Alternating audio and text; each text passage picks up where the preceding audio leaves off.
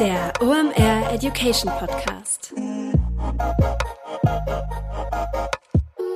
Heute Think with Tarek.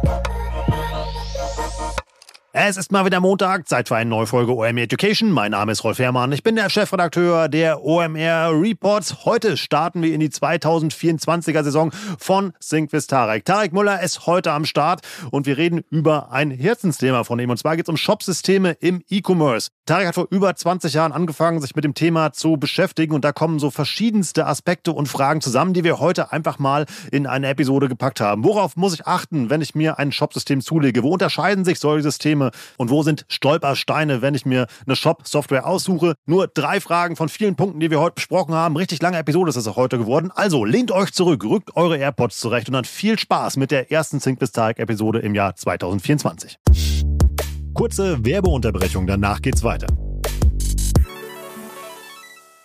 Heute mit dabei Pipedrive, neues Jahr, neue Ziele und vor allem wenn du im Bereich Sales arbeitest, egal ob in einem großen oder kleinen Unternehmen, hast du sehr konkrete Sales-Ziele, die du erreichen sollst und vor allem auch möchtest. Ein strategischer Vorteil ist es dabei, wenn du den Überblick behalten kannst und dafür brauchst du das passende CRM und das ist Pipedrive. Pipedrive ist mehr als nur eine stumpfe Pipeline. Pipedrive bündelt nämlich alle relevanten Informationen zu einem Kunden für dich. Darin findest du sämtliche Vertriebsaktivitäten und Gespräche und vor allem verpasst du auch so keine Nachfassaktion und steigerst so signifikant signifikant deine Abschlusschance. Wir benutzen das hier bei OMR selber und es ist wirklich richtig einfach zu bedienen und sich darin zurechtzufinden und ein richtig tolles Tool. Also jetzt einfach mal pipedrive.com aufrufen und sicher dir da deine 14-tägige kostenlose Testversion und erreiche so viel einfacher deine Ziele für 2024.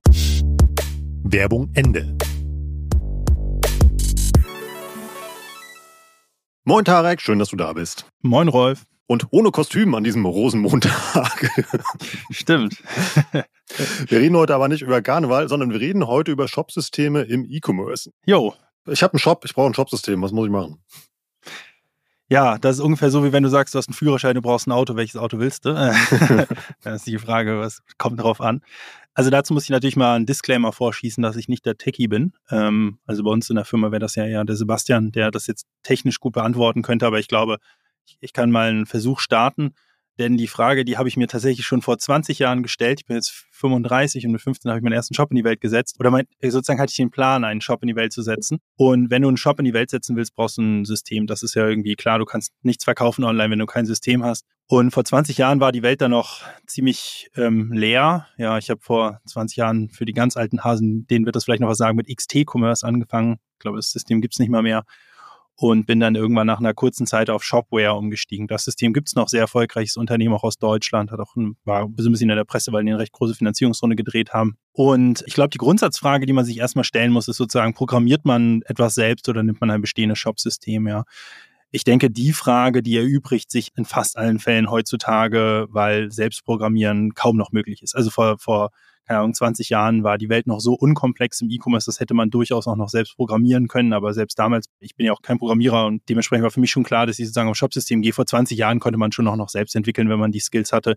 Heute ist selbst entwickeln eigentlich nur eine Option für Unternehmen, die wirklich extrem groß sind. Also ein Otto hat natürlich sein eigenes System entwickelt, ein Zalando, ähm, Amazon, voll, voll, klar.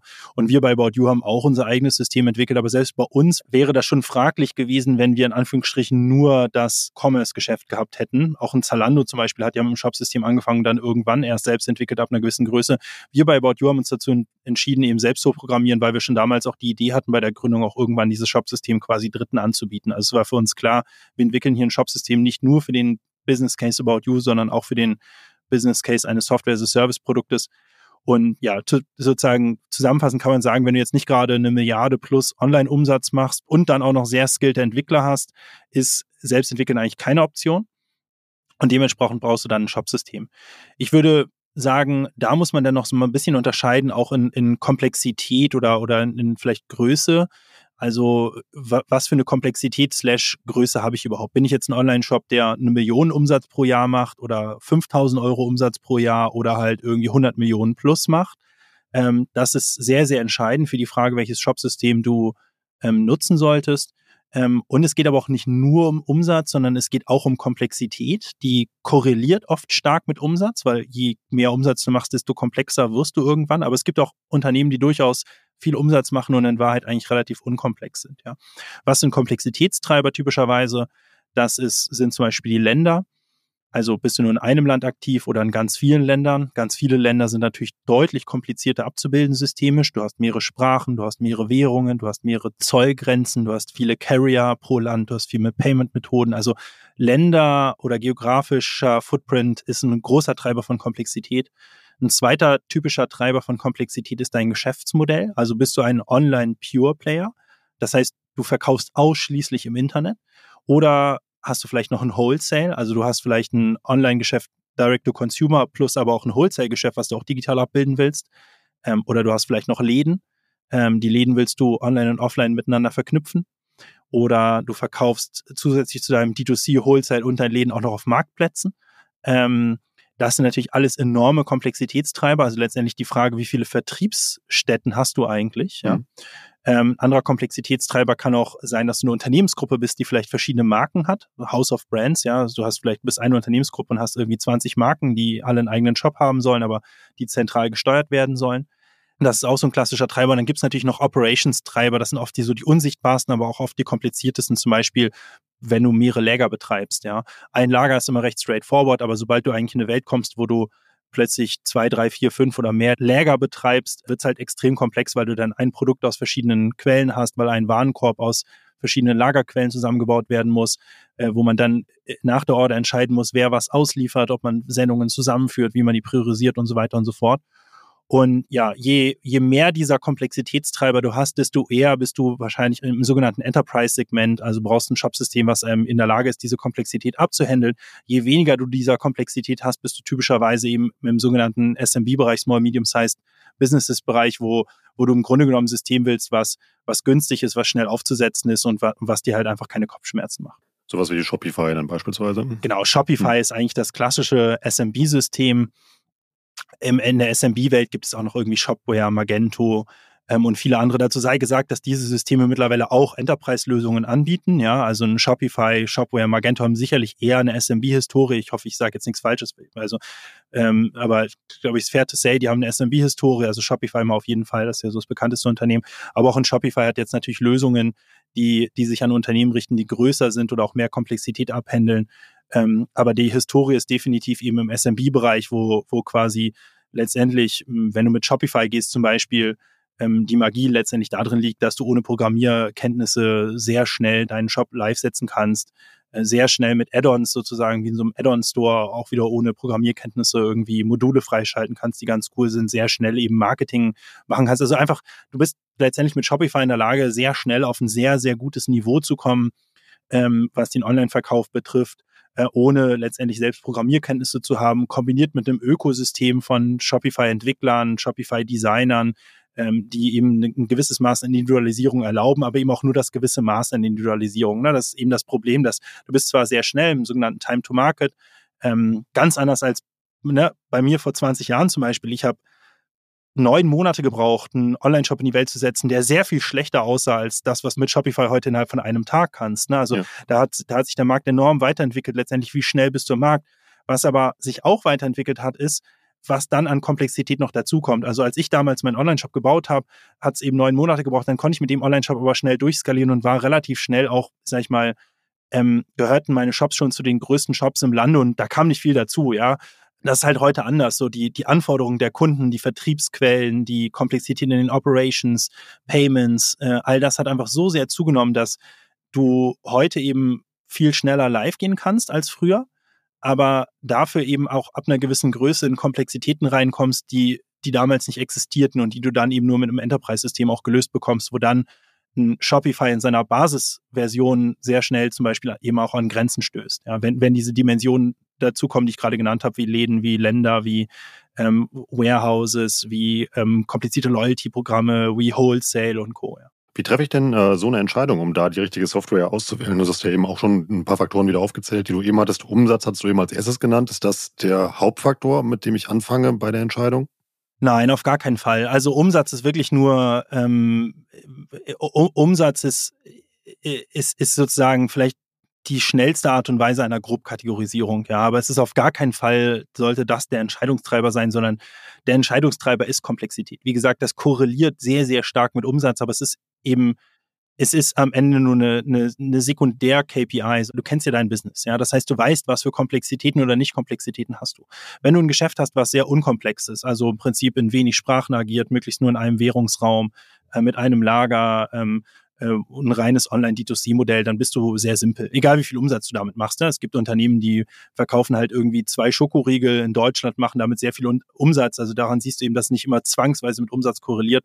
Äh, und es gibt Unternehmen, die sind extrem komplex, machen aber nicht viel Umsatz. Ja, also dementsprechend geht es eben total um diese Komplexität. Also je simpler du bist, desto klarer bist du eben in diesem SMB-Bereich und desto klarer bist du eben in der, in der Welt wie Shopify, und Co. Das ist so der eine Punkt. Also wie viel Komplexität hast du? Der zweite Punkt ist sicherlich, was für Ressourcen hast du? Hast du zum Beispiel einen eigenen Programmierer? Hast du einen eigenen Webdesigner oder nicht? Hast du nichts davon? Also bist du unkomplex und hast keinerlei Ressourcen? Dann ist aus meiner Sicht schon Shopify zumindest äh, das Unternehmen, zu dem die meisten wahrscheinlich gehen aktuell. Ne? Und je mehr Komplexität du hast, desto eher bist du eben in einer Enterprise-Welt und da triffst du dann auf andere, auf andere Systeme. Das, ähm, das sind dann äh, natürlich so ein bisschen die, die gesetzten Spieler, die, die den höchsten Marktanteil haben heute. Das ist ein Salesforce Demandware oder ein SAP Hybris. Ähm, und dann gibt es natürlich noch viele sozusagen neuere Systeme, äh, wie ein Commerce Tools, wie ein Spryker, ein BigCommerce, ein VTEX, ein Scale von, von, von uns äh, und viele andere, die, die so in, in, auch in diesem Enterprise-Bereich dann oft eben eine Rolle spielen oder auch in diesem Mid-Segment bis Enterprise-Segment, ja. Macht es Sinn, in einer kleineren Lösung anzufangen und sich dann ähm, auch softwareseitig weiterzuentwickeln, wenn mein Geschäftsmodell komplexer wird, also erfolgreicher? Definitiv. Also wenn ich, wenn ich heute starte und selbst wenn ich mir fast total 100% sicher bin, dass ich in fünf Jahren 100 Millionen Umsatz machen werde und eine Komplexität habe, würde ich, glaube ich, nicht heute das System schon darauf auslegen. Hm. Weil erstens, sicher kann man sich nie sein. Und zweitens, es macht keinen Sinn. Es ist mit total mit Kanonen auf Spatzen geschossen, heute ein System zu wählen, was die Komplexität von über, über, übermorgen potenziell löst. Einerseits weiß man nicht, was dann die Komplexität sein wird. Man weiß nicht, ob man überhaupt so weit kommt und man hat zwischendrin einfach unglaublich viel Ballast, das man mit sich schleppt. Also ein Enterprise-System auf einen Fall zu setzen, der eigentlich die Enterprise-Komplexität gar nicht hat, ist totaler Unsinn. Ich würde immer mit dem auf das System setzen, was ich in den nächsten zwei, drei Jahren brauche. Wenn ich klein bin, dann umso mehr. Ähm, je größer ich werde, desto mehr kann ich vielleicht sagen, okay, desto mehr, desto komplexer ist auch so eine Migration. Also wenn ich jetzt groß bin, dann suche ich natürlich schon ein System, was mir die nächsten fünf, sechs, sieben, zehn Jahre hilft. Ne?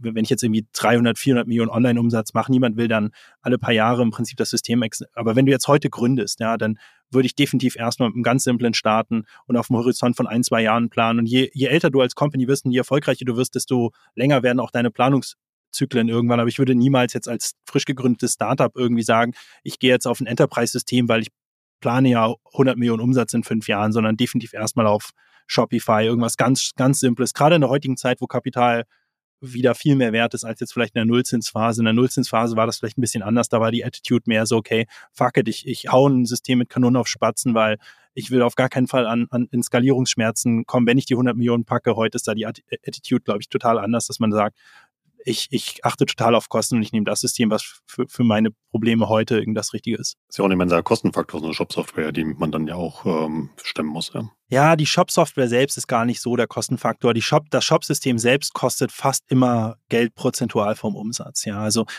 fast alle Systeme rechnen auf irgendeine Art und Weise nach Verbrauch ab. Ja, ähm, nach Verbrauch heißt in den allermeisten Fällen auf den Umsatz. Das heißt, sozusagen machst du irgendwie einen Euro-Umsatz, äh, also du zahlst prozentual, ja. Das heißt, das, das skaliert linear. Natürlich hast du eine Degression da drin, sag ich mal, auf deine ersten 10 Millionen Umsatz zahlst du prozentual ein bisschen mehr als vielleicht von 100 Millionen bis eine Milliarde, aber ehrlicherweise ist der Unterschied gar nicht groß, ja. Also du bist immer irgendwie um und bei so einem Prozent oder so vom Umsatz, den du irgendwie für deine, für dein Shopsystem bezahlst und dann vielleicht nochmal ein halbes Prozent für für, für andere Systeme wie ein CM, CMS-System. Fast alle Systeme eigentlich im SaaS-Bereich rechnen in irgendeiner Form nach Verbrauch ab.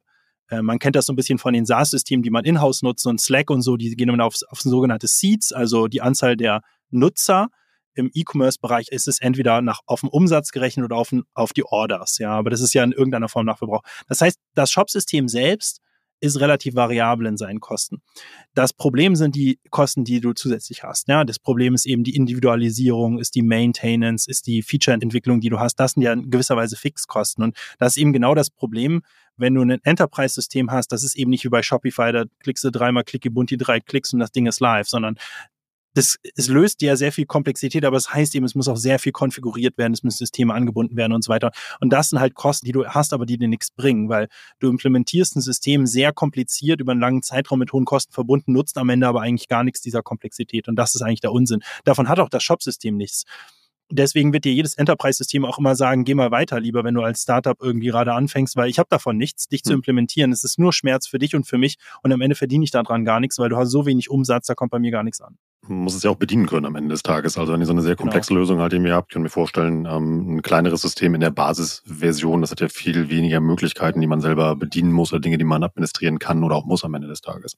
Ja, genau. Und ich meine, andersrum ist es eben beim großen System so, es ist dann eben nicht mehr nur einer, der das System bedient. Wenn du ein großer Konzern bist, wo dann plötzlich Tausende von Leuten oder Hunderte von Leuten in dem Backend arbeiten, irgendwie Kategorien anlegen, Produkte anlegen und so weiter, brauchst du irgendwann ein völlig kompliziertes Rollen- und Rechtemanagement und so weiter. Wenn du dann so ein System nutzt, aber bist eigentlich so eine Art äh, Ein-Mann-Unternehmen, ja, dann mhm. konfigurierst du dir einen Wolf, um deinen eigenen Zugang zu erstellen, obwohl du das gar nicht brauchst. Eben weil das System deckt Fälle ab, die du heute gar nicht brauchst, heißt aber auch, du musst im Grunde genommen Dinge konfigurieren, die dir gar nichts bringen. Ja.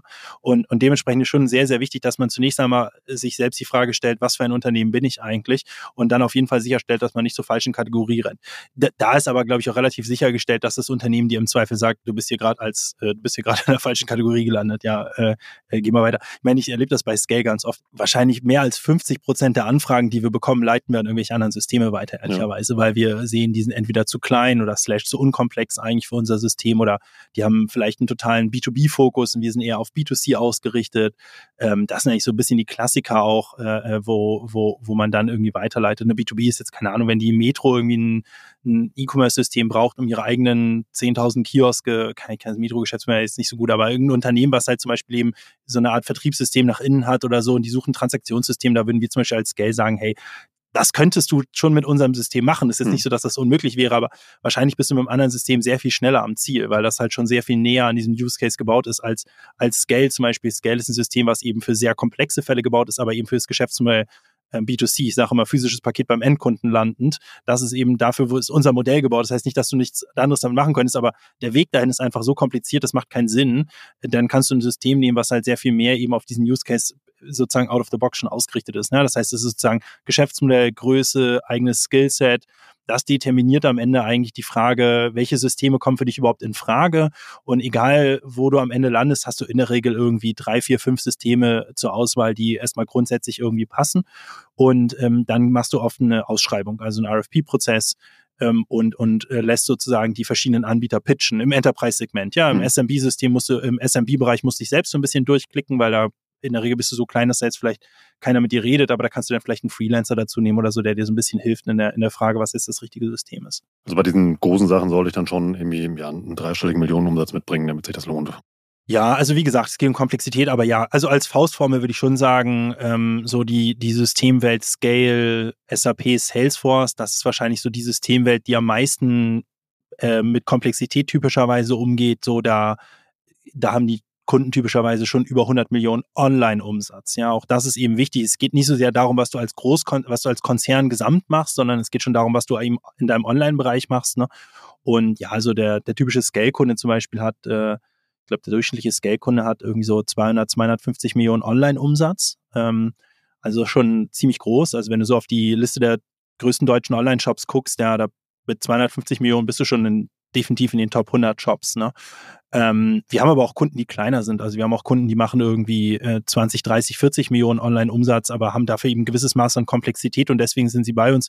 Und es gibt andere Kunden, die äh, die machen vielleicht 200, 300 Millionen Online-Umsatz und sind trotzdem bei Shopify, ja, weil sie zwar viel Online-Umsatz machen, aber eigentlich ein relativ simples Geschäftsmodell haben, weil sie es mit wenig Produkten in wenig Ländern vielleicht nur mit einem Lager machen, also vielleicht nur online, nicht Omnichannel, kein Wholesale-Business haben, also weil viele dieser Komplexitätstreiber wegfallen, aber sie mit ihrem relativ simplen Geschäftsmodell trotzdem sehr viel Umsatz machen. Also deswegen ist Umsatz, Umsatz immer eher so eine Hilfsmetrik, aber ich sag mal, als Faustformel kann man schon sagen, bist du über 100 Millionen Online-Umsatz, bist du schon eher in dieser Enterprise-Welt und bist du, bist du, sag ich mal, unter 10 Millionen äh, Online-Umsatz, dann bist du mit ziemlicher Wahrscheinlichkeit eben in dieser SMB-Welt äh, und bist du zwischen 10 und 100 Millionen, dann, dann muss man sich das ziemlich genau angucken. Dann, dann lässt sich es oft am Umsatz nicht so gut ablesen, sondern eher an der Frage, was dahinter steckt.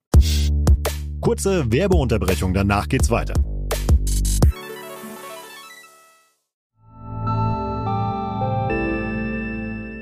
Werbung.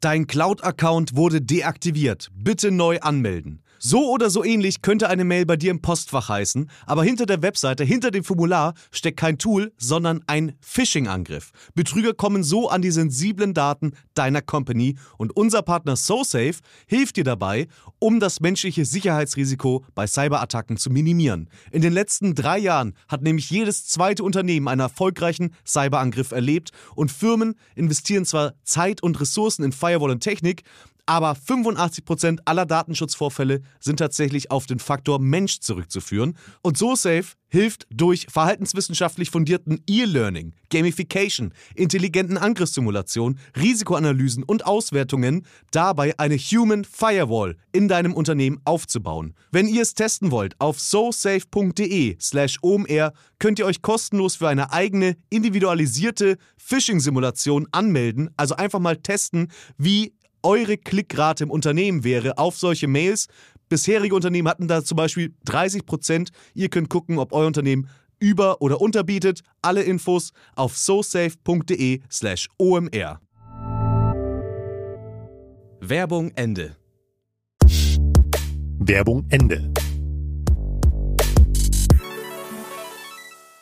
Du hast eben gesagt, dass man darauf achten sollte, wenn man auch stationäre Geschäfte betreibt, dass man die in System auch reinbekommt. Was kann da schiefgehen?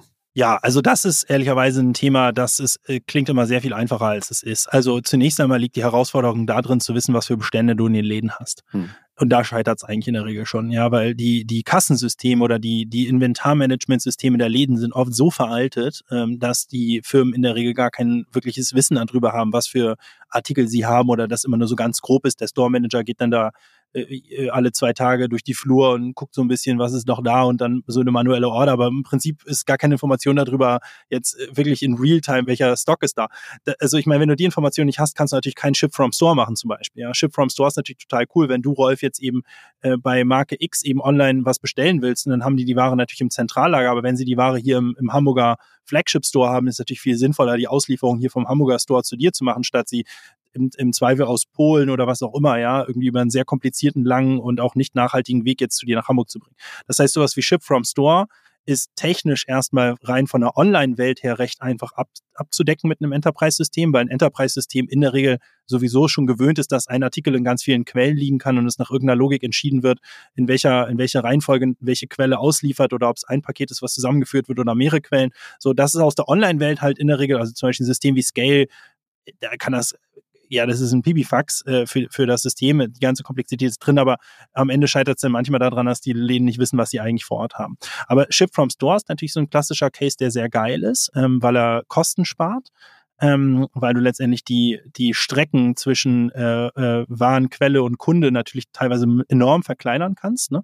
Ähm, und die aber auch geil für den Kunden sind, weil die Bestellung im Zweifel sehr viel schneller ankommt ähm, und die natürlich auch äh, super für die Umwelt sind, weil du weniger Kilometer fährst. Also wirklich eine Win-Win-Win-Situation. Ja? Ähm, das ist sehr geil, ähm, aber auch sehr kompliziert. Also zum Beispiel die typischen SMB-Systeme könnten damit gar nicht umgehen, weil die typischen SMB-Systeme nicht in der Lage sind, einen Artikel aus verschiedenen Bestandsquellen ähm, überhaupt zu interpretieren, aber dann vor allen Dingen auf einer Order, wenn du vielleicht drei Sachen orderst, ein Artikel davon ist im Laden bei dir um die Ecke, zwei sind im Zentrallager, die Frage, was tust du? Kriegt der Kunde jetzt zwei Pakete, machst du eine Sendungszusammenführung im Laden um die Ecke oder noch komplexer, du hast drei Artikel im Warenkorb, eins liegt im polnischen Lager, eins liegt im französischen Lager, äh, und eins liegt im, im Laden in München, ja, und du bist in Hamburg. So, was tust du jetzt? Ja, das heißt, das ist natürlich äh, ein, ein Fall, da brauchst du ein sehr, sehr mächtiges Shop-System, um mit diesen, mit diesen Fällen umzugehen. Da bist du definitiv in der, der Enterprise-Welt und in der Verbindung on, online zu offline scheitert es in der Regel eher an dem POS-System, also Point-of-Sale-System, als jetzt an der, an dem, an dem, an Scale oder irgendeinem, irgendeinem Online-System. Ein zweiter Fall, der natürlich für den Kunden, auch für Kunde, Kosten und Umwelt immer super ist, ist quasi Pickup from Store. Also du willst jetzt eben einen, einen Sweatshirt bestellen und äh, das System weiß, du wohnst eben in Hamburg und zeigt dir ganz aktiv an, hey übrigens, der im Laden um die Ecke ist der Artikel übrigens vorhanden. Ich kann dir den jetzt eben reservieren und dann kannst du da hingehen und den abholen. Na, auch hier ist natürlich die, die Bestandsinformation zunächst einmal relevant, aber dann eben auch die Möglichkeit im Laden Zweifel den Artikel zu reservieren. Du willst ja nicht hingehen, dann ist der Artikel ausverkauft, weil er zwischenzeitlich verkauft wurde. Idealerweise bereitet der Store-Mitarbeiter vielleicht sogar schon die Tüte äh, vor, sodass du einfach hingehst wie bei McDonalds vielleicht mit so einer Nummer und dann im Grunde genommen deine Tüte einfach direkt entgegennimmst. Ne? All das erfordert aber im Wesentlichen eigentlich Technologie im Laden, die heute oft sozusagen in den Läden in dem Maße gar nicht vorhanden ist. Ja? Und dann gibt es natürlich noch ganz viele andere Fälle in der ganzen Omnichannel Connection. Also ich habe gerade Ship from Store genannt. Pickup from Store. Es gibt natürlich Return to Store. Also du bestellst was online, retournierst es über den Laden und eben viele, viele Fälle, die du sozusagen auch noch abdecken kannst, zum Beispiel Order on behalf oder Order in Store. Du bist jetzt im Offline-Laden, der Offline-Laden hat vielleicht deine Größe nicht vorhanden und bestellst dann eben in deinem Auftrag sozusagen im Online-Shop und es wird dir nach Hause geschickt. Ne? Das sind so die typischen Omnichannel-Fälle, sag ich mal, gibt es noch ganz viele andere, ähm, aber das sind so die, die Klassiker eigentlich, ähm, die ein sehr hohes Level an Komplexität bergen, insbesondere wenn man eben sehr, sehr viele Läden hat. Das ist vor allem richtig interessant, weil man merkt, wir haben jetzt ja in deinem Beispiel jetzt ja nur eine Komponente ergänzt. Also wir haben gesagt, wir haben jetzt nicht nur einen Online-Shop, sondern wir haben ein stationäres Geschäft und allein das hat ja den Case, den wir besprochen haben, jetzt sofort drastisch verkompliziert und ja schon dazu geführt, dass wir ein richtig großes System brauchen. Ja, und wir sind jetzt gerade noch, wir kratzen an der Oberfläche. Ne? Ich sag mal so, wenn du wirklich eine geile Omnichannel-Experience willst, dann willst du ja zum Beispiel auch, dass dein Loyalty-Programm in beiden Fällen funktioniert. Also viele Offliner haben ja irgendeine Art von Loyalty-System, wo du irgendwie Punkte sammelst. Ja, Du willst ja an sich, dass das Punkte Sammeln online und offline gleich funktioniert und du willst ja an sich, dass das Punkte einlösen auch online und offline gleich funktioniert. Ne? Also das zu harmonisieren ist dann natürlich nochmal ein Komplexitätslayer obendrauf und dir vorstellen kannst, durch wie viele Systeme du diese Informationen ziehen musst. Ne? Äh, da musst du den Kunden eben online und offline wiedererkennen und äh, das ist sozusagen die Punkte-Sammeldimension, aber die Punkte-Einlösedimension gegen Coupons beispielsweise, äh, das ist natürlich super kompliziert. Da musst du deine Promotion-Logiken plötzlich harmonisieren zwischen online und offline. Ne? Ähm, Im Checkout, ja, also stell dir mal vor, du, du bringst jetzt deinen Artikel zurück und retournierst die im Laden. Wäre natürlich schön, wenn dann die Zahlung, also die Auszahlung auch in dem Laden funktioniert. Ne? Dann wird's endgültig unglaublich kompliziert, weil du hast eine Online-Payment-Methode genutzt, hast vielleicht über PayPal bezahlt und kriegst jetzt die Auszahlung aus der Kasse. Ne? Ja. Das heißt, du hast zwei unterschiedliche Finanztransaktionssysteme. Das ist extrem kompliziert, technisch und auch regulatorisch. Und insofern, äh, wie gesagt, das, was ich jetzt gerade erwähnt hatte, sind alles nur Punkte, die an der Oberfläche kratzen. Eine wirklich gute Omnichannel-Experience hinzubauen, zieht sich durch so viele Dimensionen und ist ein solcher Komplexitätstreiber, ähm, das unterschätzt man oft im ersten Moment. Das gleiche auch Vertriebsquellen. Wenn du halt sagst, du hast nicht nur einen eigenen Online-Shop, sondern du willst parallel auch noch bei Amazon verkaufen, bei Zalando, bei About You. Ja, plötzlich hast du einen Artikel, hast vier Vertriebsquellen. Dann ist die Frage, okay, wie setzt du das Preis, die Preise zum Beispiel? Du willst ja irgendwie verhindern, dass du plötzlich aus Versehen bei Amazon immer niedriger bist als in einem eigenen Online-Shop, ja? Mhm. Oder bei Amazon noch eine Provision on top bezahlst vielleicht, ja? Also all das sind solche Komplexitätstreiber, dass man eben sehr schnell eben aus dieser SMB-Systemwelt herausfällt dann, ne? Und an sich es sind ja immer irgendwie äh, einzelne Faktoren, die einzeln sehr einfach sind, wie zum Beispiel dein, dein Zahlbeispiel, was du eben gesagt hast, in Summe aber dann wirklich irgendwie sehr komplex werden. Lass uns mal noch ein bisschen über Technik sprechen und ein paar Fachbegriffe klären. Was heißt Headless in dem Kontext von Shopsystemen? Ja, das ist immer ein schönes Wort. Wenn ich meiner Mama sagen würde, wir haben ein Headless-Shop-System, dann würde ich sagen, es ist ein kopfloses, das klingt jetzt nicht, klingt nicht positiv eigentlich.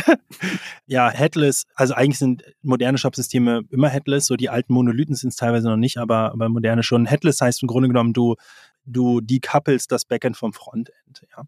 Und du, du lässt sozusagen das Backend über eine Schnittstelle mit dem Frontend reden und du decouplest es aber damit in, in dem Sinne, dass quasi im Frontend Dinge entwickeln werden können, ohne dass im Backend etwas angepasst werden muss und umgekehrt.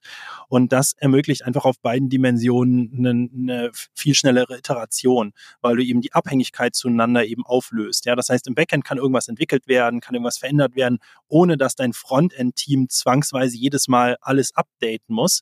Dadurch dadurch, dass du die Schnittstelle eben gleich lässt, die dazwischen liegt. So, also heutzutage würde ich sagen, äh, im, äh, gerade im Enterprise-Bereich, also Headless absolutes Must-Have, ähm, äh, äh um, um letztendlich einfach äh, Entwicklungsgeschwindigkeit zu gewinnen. Ja, weil je mehr Abhängigkeiten du schaffst zwischen Programmiererteams, desto langsamer bist du einfach. Und du willst, du willst ja Geschwindigkeit haben, du willst Kosten senken sozusagen, indem die Leute weniger sich darum kümmern, irgendwelche Updates gegenseitig zu fahren und irgendwelche Abhängigkeiten sozusagen zu managen, sondern die, deine Entwickler sollen ja an, an Dingen arbeiten, die irgendwie Mehrwert stiften. Und deswegen muss ein System heute headless sein, sind es aber auch fast. Und das kann man ja dann noch steigern und dann spricht man ja von einem Composable-System, oder? Ja, das eine hat nicht, nicht unbedingt was miteinander zu tun, aber genau, Composable ist auch so ein, so ein anderes Buzzword. Composable heißt letztendlich, ähm, dass du ein, ein, eine Systemwelt kaufst, wo du aber nicht alles ähm, wo du aber nicht alles zwangsweise nutzen musst. Ja, also ähm, mir fällt jetzt gerade keine sinnvolle Metapher ein, aber letztendlich geht es darum, einen, viele Systeme bringen sehr viele Systemkomponenten mit. Ja, also mhm. nehmen wir mal Scale. Scale bringt sehr viele Systemkomponenten. Alles, was du brauchst, um ein Shop-System zu betreiben, bringt Scale mit. Das heißt, da ist dann irgendwie ein Product Information Management System drin, Order Management System, ein Checkout, Shop Management, eine Suche, eine Promotion Engine und, und, und, und so. Jetzt ist es aber so, dass oft äh, dann der Kunde vielleicht sagt, naja, also in 80 Prozent, also zum Beispiel bei Scale ist es auch tatsächlich so, die Kunden nutzen 70, 80 Prozent der Sachen, die wir mitbringen. Ja, weil sie sagen, hey, am Ende eine Suche muss funktionieren. Das ist nichts, was mich jetzt irgendwie differenziert. Ein Produkt Information Management, Order Management, muss alles funktionieren. Aber beim Thema Loyalty, da will ich mich differenzieren. Ja, und dann ist es eben so, dass ein Composable System, die eben ermöglicht zu sagen, ich nutze einzelne Module nicht sondern nehme hier ein Drittsystem, ein spezialisiertes System oder ich nehme zum Beispiel eine Eigenentwicklung. Ja, das heißt, ich sage, keine Ahnung, Feature XY ist mir so wichtig, da will ich zum Spezialisten gehen, der mir genau dieses Feature halt weltklassemäßig eben löst. Ja, oder hier will ich mit meinen eigenen Developern mit einer eigenen Lösung dran arbeiten und möchte eben nicht gezwungen sein, die Lösung äh, des jeweiligen Shop-Systems auch zu nutzen. Und das heißt sozusagen Composability äh, jetzt mal stark versimplifiziert. Also ein bisschen wie so ein Lego-System im Endeffekt, oder? Dass man immer dann irgendwie Steine tauschen kann. Genau, ganz genau so ist es. Es ist im Grunde genommen wie ein Lego-Baukastensystem, wo du dann sagst, äh, ich nehme irgendwie alles vom Lego-Raumschiff-Setup, aber ich möchte jetzt hier die Steuerungskonsole, die baue ich halt eben äh, mir individuell ein. Ja. Das ist dann eben in dem Sinne composable. Und das hat auch viel mit der Architektur zu tun, sozusagen einerseits natürlich so eine Art Philosophie, auch lässt du das überhaupt als Shop-System zu, die Composability, aber auch viel mit der Frage, ist das technisch überhaupt einfach machbar? Ja, also das ist zum Beispiel oft bei diesen Legacy-Monolithensystemen so, theoretisch sind die composable, also rein das Sales-Team wird dir immer sagen, ja klar, brauchst du gar nicht alles von uns nutzen und so weiter, aber die Frage ist ja, okay, praktisch jetzt sozusagen, wie einfach ist es auch eine Drittsoftware da rein zu implementieren oder, oder wird die im Prinzip wie so ein Fremdkörper halt permanent ausgestoßen und es ist total schwierig zu maintainen. Ne? Das heißt, das eine ist sozusagen der, der philosophische Ansatz, so lässt du das zu? Natürlich jedes System lässt das zu mittlerweile, ja. Hm. Wäre total dumm, wenn du als System sagst, nein, du musst alles von mir nutzen, weil es ist völlig klar, dass dann viele Kunden nicht zu dir kommen werden. Die zweite Frage ist ja aber auch, wie sehr ist eigentlich die Architektur ob darauf ausgelegt, dass du eine Drittsoftware reinlässt? Ne? Das hat viel auch mit der, mit der Architektur zu tun. Also ist das alles über Schnittstellen so gebaut, dass du eben ein Drittsystem anbinden kannst und, und das am Ende wieder so kapseln kannst, dass, dass du in deinem Backend oder in anderen Systemwelten eben was verändern kannst, ohne dass du jedes Mal dieses Drittsystem anfassen musst oder umgekehrt. Du fährst was im Drittsystem an, musst du dann immer in deinen Kern, in deinem Kernsystem alles wieder äh, verändern, ja. Also insofern ist für die Frage, wie, wie einfach ist es eben ein Drittsystem auch einzubauen, ist jetzt nicht nur der, der Wille oder der, die, das Label wichtig, sondern schon auch die, die Frage, wie hast du das technisch architektonisch überhaupt aufgebaut? Wie kann ich das denn checken, ob das System meine ähm, Alternativlösung ähm, ähm, gut mitnimmt oder ob sie sie äh, abstößt, wie du eben das beschrieben hast? Ja, das ist, das ist als nicht, nicht techie fairerweise ganz schwer. Hm. Ja, also ähm, ich wäre, ich sag mal so, ich würde, bin ja absoluter Nicht-Techie und würde höchstens sagen, ich habe vielleicht eine kleine Tech-Affinität so, aber ich wäre absolut nicht in der Lage, das zu überprüfen äh, wenn jetzt ein System zu mir kommt. Also ein Sebastian wäre in der Lage, das zu prüfen, indem er sich zum Beispiel die Dokumentation anguckt äh, und äh, also mein Mitgründer Sebastian hier und es halt sozusagen technisch überprüft. So, wenn du jetzt kein Techniker bist, dann hast du wahrscheinlich wenig Möglichkeiten. Wenn du jetzt kein Techniker bist, kannst du natürlich zum Beispiel die Frage stellen, okay, schick mir mal ein paar Kunden, die jetzt dieses jeweilige Modul eben durch einen Drittanbieter ersetzt haben und dann rufst du die an und fragst so, wie schwierig war das für euch? Also das ist ja auch in der Regel die Art der Due Diligence, die dann oft äh, ein potenzieller Käufer einer Software eben auch durchführt, ist zu fragen, okay, wer hat zum Einsatz, dann zu gucken, wer ist nahe an meinem Use Case, und dann eben verschiedene Use Cases abzufragen, geht das, geht das nicht. In der Regel sagt das Sales Team sowieso immer, alles geht. Und dann muss man eben schauen, sozusagen, wie kriegt man das validiert? Entweder durch jemanden, der wirklich Ahnung davon hat, also ein Programmierer, ein Entwickler und oder in der Regel beides ja, indem man eben einfach bestehende Kunden anruft und fragt, sag mal, ging das wirklich und vor allen Dingen, wie, wie kompliziert ist das? Wir sind ja hier im Service-Teil, damit man dem Sales-Team nicht alles glaubt, eben mal, wenn das, wenn das System halt gepitcht wird. Im, Im Zuge dessen, irgendwie hast du auch gesagt, ich soll dir mal die Begriffe Unified und Complete rüberschieben.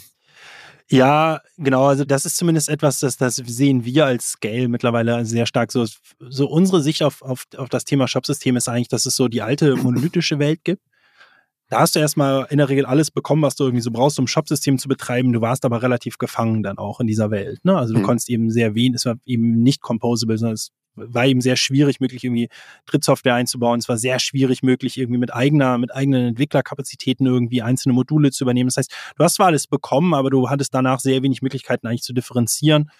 Und dadurch, dass die in der Regel auch mit, sag ich mal, alten Programmiersprachen gebaut sind, ist alles irgendwie ein bisschen hakelig, alles ein bisschen teuer, alles ein bisschen langsam vor allen Dingen, ja.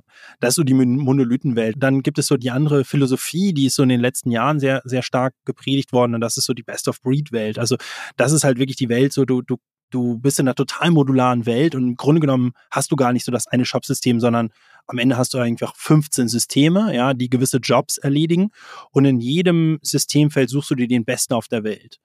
So, du suchst dir das beste Product Information Management System, das beste CRM, das beste CMS, das beste, die beste Suche, die beste was weiß ich was, ja. Und dann am Ende des Tages ist eine Technologie im E-Commerce ja nichts anderes als irgendwie 20 Jobs to be done, so circa, ja. Und je mehr Komplexität du hast, desto mehr Jobs to be done sind drin. So, und kannst ja sagen, naja, dann nehme ich einfach von jeder Kategorie den besten, den es gibt auf der Welt, ja. Das ist, glaube ich, erstmal so on the paper auch schlau, und wenn du über eine Organisation verfügst, die wirklich sehr, sehr smart ist und ein CTO, der in der Lage ist, eben sehr breit gefächerte Welt an Vendoren zu überschauen und, und das Ganze miteinander zu, zusammenzustöpseln, dann ist das auch am besten. Weil wenn du sozusagen einen Anbieter auswählst, der dir ein großes Set an Features bringt, dann ist der natürlich per se meistens vielleicht nicht in allen Fällen der Weltbeste, ja, sondern es gibt dann immer irgendeinen Spezialisten, der vielleicht in dem jeweiligen Fall mehr abdecken kann. Das Problem der Best-of-Breed-Welt ist aber, es ist es eben äh, wenn es klappt, es ist so ein bisschen die 100-100-Lösung, ja. Ähm, du brauchst sehr viele Ressourcen, du brauchst sehr schlaue Menschen, die das miteinander zusammenhalten. Äh, und es ist aber riskant, ob es klappt. Ja, und, und wenn es nicht klappt, läufst du halt Gefahr, dass gar nichts funktioniert, äh, gar nichts live geht oder du unglaublich viele Leute brauchst, um dieses Ding zusammenzuhalten, so und zu maintainen. Ne? Und wir mit Scale eine etwas andere Philosophie, wir nennen das Unified und Composable. Wir sagen, wir bringen einen, einen großen Scope mit. Ähm, das ist ja auch klar, weil wir haben für About You alle Module gebaut. Wir bringen die auch mit, die in einer Art und Weise, wie sie aus einem Guss sind. Ja, das heißt, die Technologie, die wir gebaut haben, ist ja nicht zusammen akquiriert. Ne? Es ist ja nicht so, dass wir uns hier ein Startup gekauft haben, da ein Startup und da ein Startup und dann haben wir die alle rebrandet und dann haben wir eine, ein, eine Marke.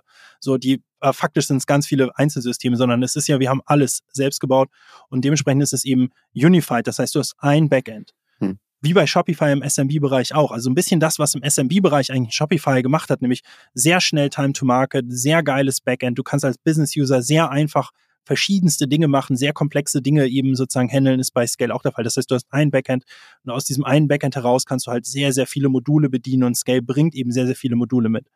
Aber es ist in dem Sinne composable, dass du halt immer sagen kannst, ich will jetzt aber den weltbesten Search-Anbieter, ja.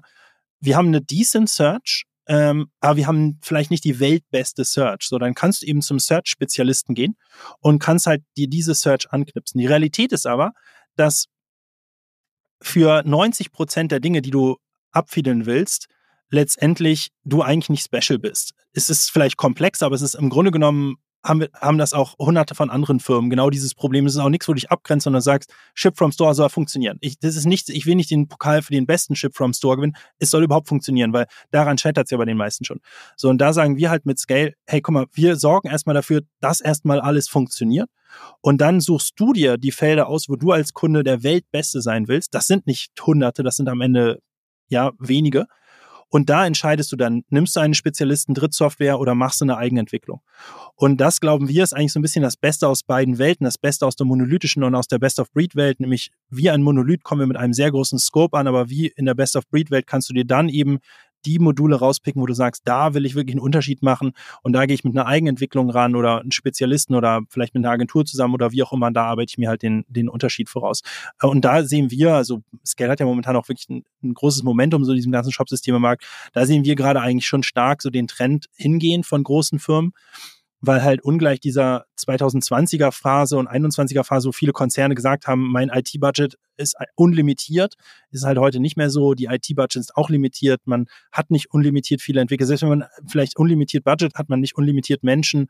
Das heißt, man muss irgendwie dafür sorgen, dass man mit dem Geld und mit den, mit der Anzahl der Menschen, die man hat, irgendwie möglichst viel schafft. So. Und da ist dieses Unified und Composable, glauben wir eigentlich, ein ganz guter Weg, Ähm, und, und ja, also der, der Erfolg zeigt auch, ich meine, wir so in, in Pitches äh, von Unternehmen, die über 100 Millionen Online-Umsatz machen, haben wir, gewinnen wir über 80 Prozent der Ausschreibungen. Das ist ein sehr, sehr, sehr hoher Wert für, für die SaaS-Welt. Daran sehen wir auch, dass dieser Ansatz eigentlich des Unified und Composable eben oder Complete und Composable eben ganz gut funktioniert so. Hm, vorletzte Frage und die geht so ein bisschen Richtung Strategie. Ihr habt euch ja, um den Markt zu erschließen, dazu entschlossen, ähm, also eine komplexe Lösung anzubieten, also auf Großkunden eben mal zu gehen. Warum habt ihr das gemacht? Also als Shopify macht es ja genau andersrum. Also die haben ja eben halt eher mit dem SMB-Bereich mal angefangen und haben dann Shopify Plus eben mal ausgeräumt, um sich dann die größeren Kunden halt zu schnappen. Warum habt ihr das gemacht? Ja, fast alle Unternehmen machen das ja so. Ne? Also das Problem ist, wenn du als Rolf sagst so, wow, irgendwie die Scale-Zahlen sehen ja super aus, ja, wir wachsen, wir sind unglaublich profitabel mit dem Business oder Salesforce Demandware, ein SAP Hybrids, ja, also Salesforce und, und äh, SAP, die machen Milliarden Umsätze und, und extrem, extrem hohe Profits, ja, viel mehr, viel höhere Profitmargen als du, äh, äh, Profitmargen als du halt im SMB-Bereich. Das ist ziemlich klar, das ist eigentlich das bessere Geschäftsmodell. Sagst du, okay, geil, das macht ja total Sinn, ich gründe jetzt dieses Unternehmen. Ja, das Problem ist halt, also um System überhaupt erstmal hinzustellen, was, was halt diese ganze Komplexität löst, musst du mal mindestens fünf bis zehn Jahre programmieren. Ne? Und äh, dann findet man einen Investor, der sagt, gar kein Problem, entwickel mal munter fünf bis zehn Jahre mit irgendwie mehreren hundert Programmierern, bis du deinen ersten Euro Umsatz machst. Ne? Das finanziert ja kein Mensch. Ja, das heißt, du hast so ein bisschen so ein, so ein Marktbarrierenproblem. So, und deswegen fangen quasi aus der Not heraus eigentlich die meisten Systemanbieter eben im SMB-Bereich an, weil dadurch, dass es sehr viel unkomplexer ist, bist du natürlich sehr viel schneller mal beim ersten Euro. Du hast dann aber das Problem, dass wenn du erstmal eine ganz breite Basis an SMB-Kunden hast, du eigentlich sehr schwer in den Enterprise-Bereich kommst, weil genau dieses Problem hast. Du willst ja deine, deine bestehende Kundenbasis eigentlich nicht kaputt machen, indem du jetzt mit Kanonen auf Spatzen im Prinzip systemisch auf die schießt, aber die haben vor allem auch ganz andere Anforderungen als jetzt die großen. Ja? Das heißt, du kriegst es eigentlich nicht hin, daraus ein Produkt zu machen. Das heißt, Shopify zum Beispiel ist jetzt auch eigentlich dabei, gerade ein zweites Produkt aufzubauen, ja. So, und es ist halt sehr, sehr schwer, in einer Company letztendlich SMB und Enterprise zu vereinen. Eigentlich hat das heute noch keiner, ja. Shopify versucht es gerade, aber die sind natürlich heute noch äh, SMB-lastig. So, und wir haben sozusagen eigentlich einen Trick angewandt. Wir sind ja hingegangen und haben von Anfang an gesagt, wir glauben, dieser Enterprise-Bereich ist eigentlich der der Markt, der viel interessantere Markt, weil es keine guten Lösungen gibt. Es gibt sehr gute Lösungen für den SMB-Bereich. Shopify ist eine davon. Shopware äh, Magento, Oxid gibt's noch. Also da, es gibt für den SMB-Bereich gibt's einfach heute schon Lösungen, wo ich sagen würde, die sind echt gut. Ja. Aus damaliger Sicht, also vor zehn Jahren, als wir About You gegründet haben, und ich würde auch sagen, das gilt heute noch, die Konkurrenz, die, äh, wenn du, wenn du in diesem hochkomplexen Bereich bist, sind keine guten Systeme. Ja, sorry, dass, dass du sagen musst, aber das ist einfach so. Das sind oft Systeme, die sind in die Jahre gekommen. Ähm, und deswegen war uns klar, der spannendere Markt ist eigentlich der Markt für die, für die komplexen Probleme. Und deswegen sind wir hingegangen und haben gesagt, dann lass uns aber auch erstmal dieses System bauen. Wir testen das ja am lebenden Objekt jeden Tag mit About You. Ja, sind wir jeden Tag im, im, in der Arena, ja, und äh, und das in dieser voll komplexen Welt. Und wenn wir dann ein System haben, wo wir sagen, es kann die Komplexität aushalten und es hat sich bewiesen, also Multi-Country, Multi-Warehouse, ähm, und, und, und, ja, Multi-Channel, Multi-Brands und so weiter. Das alles hatten wir ja mit About You dann. Wenn wir das alles sicher gelöst haben, dann gehen wir erst in den Markt um dann aber auch direkt die großen Kunden einzusammeln. So und deswegen haben wir sozusagen von 2014 bis 2018 programmiert. Seit 2018 bieten wir das auch Dritten an. Von 2018 bis 2021 haben wir das Produkt aber ehrlicherweise unter dem, noch unter der Marke About You Commerce Cloud äh, haben wir das noch verbessert, weil wir dann gesehen haben, okay, das in der Mandantenfähigkeit musste eben doch nochmal ein paar Sachen nachziehen. Auch das Omnichannel-Thema, das kannten wir von About You-Seite jetzt ja nicht so in dem Maße und so, von Edits so ein bisschen, aber äh, ja, viele Sachen, die wir dann gesehen haben, die wir noch nachziehen müssen. Seit 2021 sind wir eigentlich erst richtig am Markt. Das heißt, es hat sieben Jahre Entwicklungszeit gekostet, ähm, um ein Produkt zu haben, was überhaupt mal den ersten Dritteuro machen kann. Ja, aber dafür haben wir jetzt eben auch ein Produkt, was in der Qualität so gut ist, weil wir diese sieben Jahre Entwicklung eben auch hinter uns hatten schon, oder mittlerweile sind es ja sogar zehn Jahre Entwicklung hinter uns haben, ähm, und das eben auf modernen Programmiersprachen und mit mit dem Use Case in der Arena jeden Tag, wo wir jeden Tag vertesten können, funktioniert das, was wir da entwickelt haben oder nicht. Und äh, haben jetzt aber natürlich den Luxus, dass wir im Enterprise-Bereich nicht viel Konkurrenz haben. Ja, also äh, äh, und ein Produkt, was eben, äh, was eben sehr, sehr gut ist. Und dadurch gewinnen wir auch diese, diese Vielzahl der Ausschreibungen jetzt äh, mittlerweile. Und äh, die Zahlen zeigen es ja auch. Also mit, mit Scale ähm, sind wir hochprofitabel. Also wir haben eine EBITDA-Marge von über 30 Prozent. Das ist also für ein, für ein, für ein Unternehmen mit dem Wachstum ist das äh, gigantisch. Ja? Äh, und das liegt eben daran, dass wir, dass wir in einem Markt sind äh, mit einem fertigen Produkt sozusagen, was, was, was einfach sehr, sehr gut funktioniert und was eben Software as a Service ist. Das ist ja das Schöne. Weil wenn wir jetzt den nächsten Kunden dazu nehmen, haben wir ja keinerlei höheren Kosten, außer Hostingkosten, die dagegen stehen. Ja, das heißt, die, die, ähm, Grenzmarge, die wir mit jedem nächsten Euro machen, ist halt sehr, sehr hoch. Ähm, für, den, für die Kunden, die es kaufen, macht aber trotzdem Sinn, den, die, den Preis zu bezahlen, weil am Ende zahlen sie halt irgendwie äh, sozusagen einen Bruchteil ihres Umsatzes und kriegen ein System für einen Bruchteil der Kosten, die es sie kosten würde, es eben selbst zu bauen mit ungefähr gleichen Preis wie unsere Wettbewerbssysteme, aber mit einer deutlich höheren Leistungsfähigkeit. Das heißt, also so ein komplexes System irgendwie auf eine SMB-Lösung abzuspecken, ist auch eine sehr komplexe Sache und gar nicht so einfach möglich. Ja, da arbeiten wir schon gerade dran, dass sozusagen wir stärker eben auch das System so bauen, dass es auch self-serviced funktioniert. Also, was wir jetzt so in ein, zwei Monaten rausbringen werden, ist eine deutlich verbesserte Dokumentation, eine sogenannte Scale Academy. Also, dass du halt eben sehr viel mehr eben selbst ähm, erlernen kannst. Ähm, das, das tun wir auch einfach, um unser Ökosystem zu verbessern und sozusagen das Onboarding von Agenturen und Co. einfach zu verbessern. Es sorgt aber auch natürlich dafür, dass wir sozusagen äh, das halt wir immer stärker im Prinzip in eine Welt kommen, wo du das theoretisch auch selbst aufsetzen kannst. Ja, aber trotzdem, das hilft dann sozusagen dem, den Unternehmen, die so zwischen 10 und 100 Millionen Umsatz sind, ähm, über 100 Millionen spielt das dann auch keine so große Rolle mehr, dass wir jetzt das Nummer 1 System werden für jemanden, der irgendwie 100.000 Euro Umsatz im Jahr macht. Das, das wird in naher Zukunft nicht passieren. Das ist auch gar nicht unsere Aspiration. Da sind wir dann nämlich genau wieder in diesem Problem zu sagen, okay, das ist dann eigentlich ein komplett anderes Produkt, was du da brauchst. Ja, da bist du auch bei Shopify einfach gut aufgehoben. Da macht es keinen Sinn, in Konkurrenz zu gehen. Was uns aber wichtig ist, dass du halt dass wir das System Nummer eins sind deiner Wahl, wenn du diese Komplexität mitbringst, egal wie viel Umsatz du machst, also auch wenn du vermeintlich sozusagen in unseren Augen, sag ich mal, eher weniger Umsatz machst und irgendwie in einer 20, 30 Millionen Umsatzgröße bist, dann ist nur klar, dass wir dir jetzt da nicht mega viel Support leisten können äh, und du da jetzt nicht unsere Entwickler die ganze Zeit anrufen kannst, wenn du eine Frage hast, sondern musst dich eben selbst durch die Doku kämpfen. Wenn du jetzt ein Unternehmen bist, was irgendwie 5 Millionen Euro pro Jahr für unsere Lizenz bezahlst, ne, dann sind wir auch ganz happy, dir zwei, drei Programmierer abzustellen, die den ganzen Tag den Support machen. Ja, mhm. ähm, so das ist dann am Ende eigentlich der Unterschied sozusagen, wie viel Support äh, braucht ein Kunde oder eine, eine Agentur, um mit dem System zu arbeiten. Letzte Frage nochmal in Richtung Hinweis. Was sind die zentralen Fragen nochmal als Checkliste, die man sich stellen sollte, wenn man eine Software auswählt im E-Commerce-Bereich?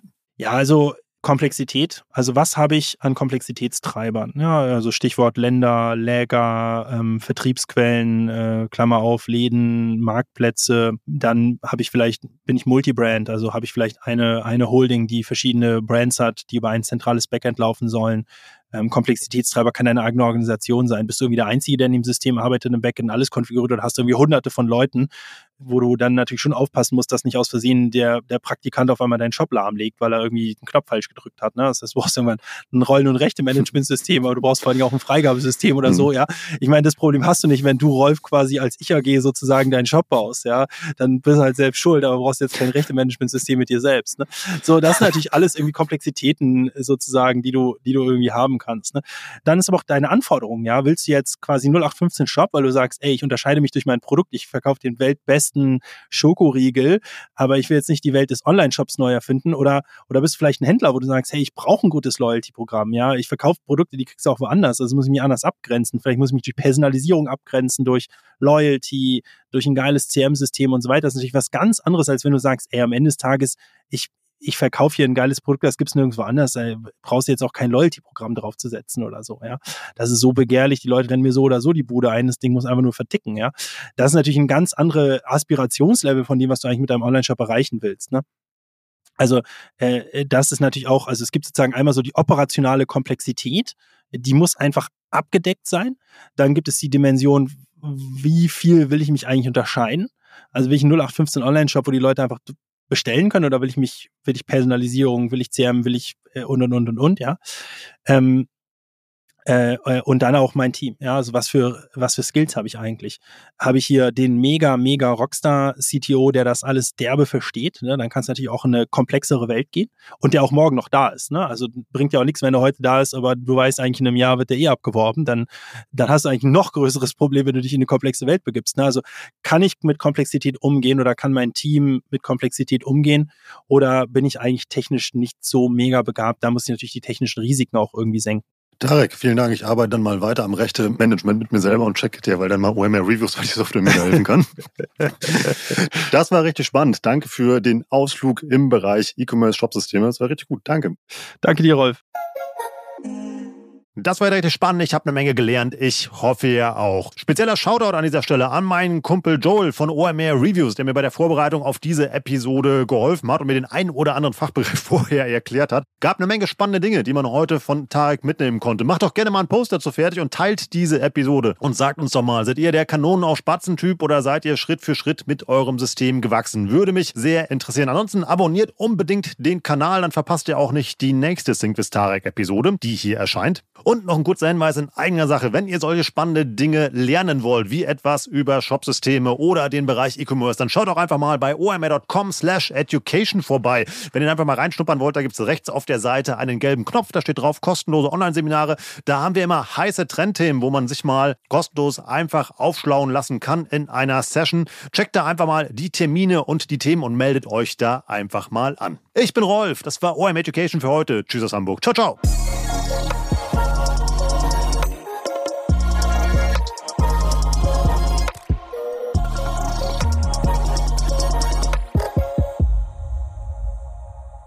Dieser Podcast wird produziert von Podstars